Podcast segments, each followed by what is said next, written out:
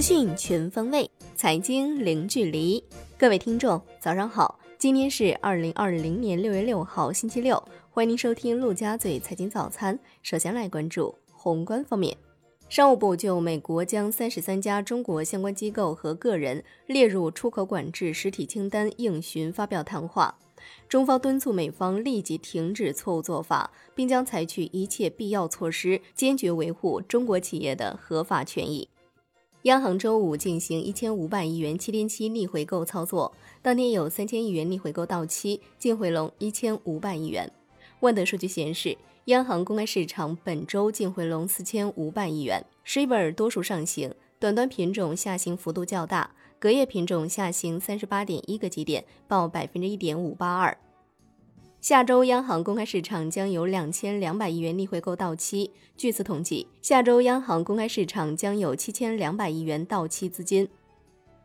人社部的数据，截至二零一九年末，全国就业人员七点七亿人。其中，城镇就业人员四点四亿人，全年基本养老保险、失业保险、工伤保险三项社保基金收入合计五万九千一百三十亿元，同比增长百分之三点六；基金支出合计五万四千四百九十二亿元，增长百分之十点七。人社部表示，要将失业保险保障范围扩大到所有参保人员，落实延长大龄失业人员领金期限。失业补助金、临时生活补助政策要落实中央放管服要求，放宽申领限制，畅通申领渠道，让参保失业人员及时得到生活保障。国家卫健委的消息，周四全国新增新冠肺炎确诊病例五例，均为境外输入病例，上海四例，四川一例。现有确诊病例六十六例，新增无症状感染者三例，境外输入一例。北京解除湖北人员进京民航、铁路购票和公路进京证限制，中高风险地区的人员除外。湖北进京人员不再实行十四天居家或集中观察。六月六号零时起，北京重大突发公共卫生事件二级应急响应下调为三级，并相应调整相关防控策略。河北省六月六号起，突发公共卫生应急响应级别亦由二级调整为三级。海南省委书记刘赐贵表示，欢迎全世界投资者参与海南自贸港建设。海南自贸港十一个重点园区六月三号同步挂牌，将充分利用制度创新优势，率先实施相关政策和进行压力测试。来关注国内股市。A 股震荡走高，上证指数收盘涨百分之零点四，最终报收在两千九百三十点八点；深成指涨百分之零点三七，创业板指涨百分之零点七，万德全 A 涨百分之零点三，两市成交额超六千亿元。本周上证指数累计上涨百分之二点七五，深成指涨百分之四，创业板指涨百分之三点八二。北向资金全天净买入四十三点三九亿元，为连续十天净买入。本周累计净买入超两百四十亿元。香港恒生指数收盘涨百分之一点六六，周涨百分之七点八八。恒生国际指数涨百分之零点九九，周涨百分之五点二八。全天大市成交一千三百四十八点六六亿港元。中国台湾加权指数收盘涨百分之零点七六，周涨百分之四点九一。上交所打通优质红筹科创回归最后一公里，明确红筹企业申报科创板发行上市有关事项，对红筹企业申报科创板发行上市当中涉及到的对赌协议处理、股本总额计算、营业收入快速增长认定、退市指标适用等事项，作出针对性安排。上交所建立指数编制专家咨询机制，证监会核发甘李药业、盛兰科技。首都在线、捷安高科四家企业 IPO 批文，未披露筹资金额。科创板拟上市公司迪威尔、科大国盾注册生效。京东上市聆讯获港交所通过，京东拟在港发行1.33亿股新股，募资至多40.5亿美元。六月十一号定价，六月十八号挂牌交易。金融方面，银保监会表示，复制推广自贸区有关金融监管政策。适度简化市场准入，支持符合条件的民营资本在区内依法合规设立银行、保险机构；支持符合条件的民营资本参股中资外资金融机构在区内设立的中外合资银行和保险机构。广州市地方金融监管沙盒试点工作正式落地，将根据行业发展实际情况，分批分类将小额贷款公司、融资担保公司、融资租赁公司地方金融业态纳入试点范围。各类交易场所在清理整顿攻坚战工作结束后，适时纳入试点范围。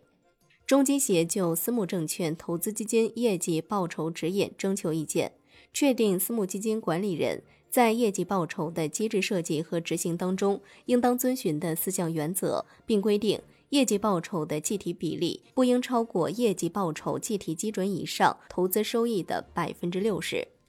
产业方面，国家电影局要求。全国电影院开业必须执行统一时间安排。目前，国家相关部门正在积极组织片源、制作影片硬盘及密钥，并适时安排上映档期。国家网信办等八部门集中开展网络直播行业专项整治行动，强化规范管理，探索实施网络直播分级分类规范以及网络直播打赏。网络直播带货管理规则，严厉打击违法违规直播行为，严肃追究相关直播平台责任。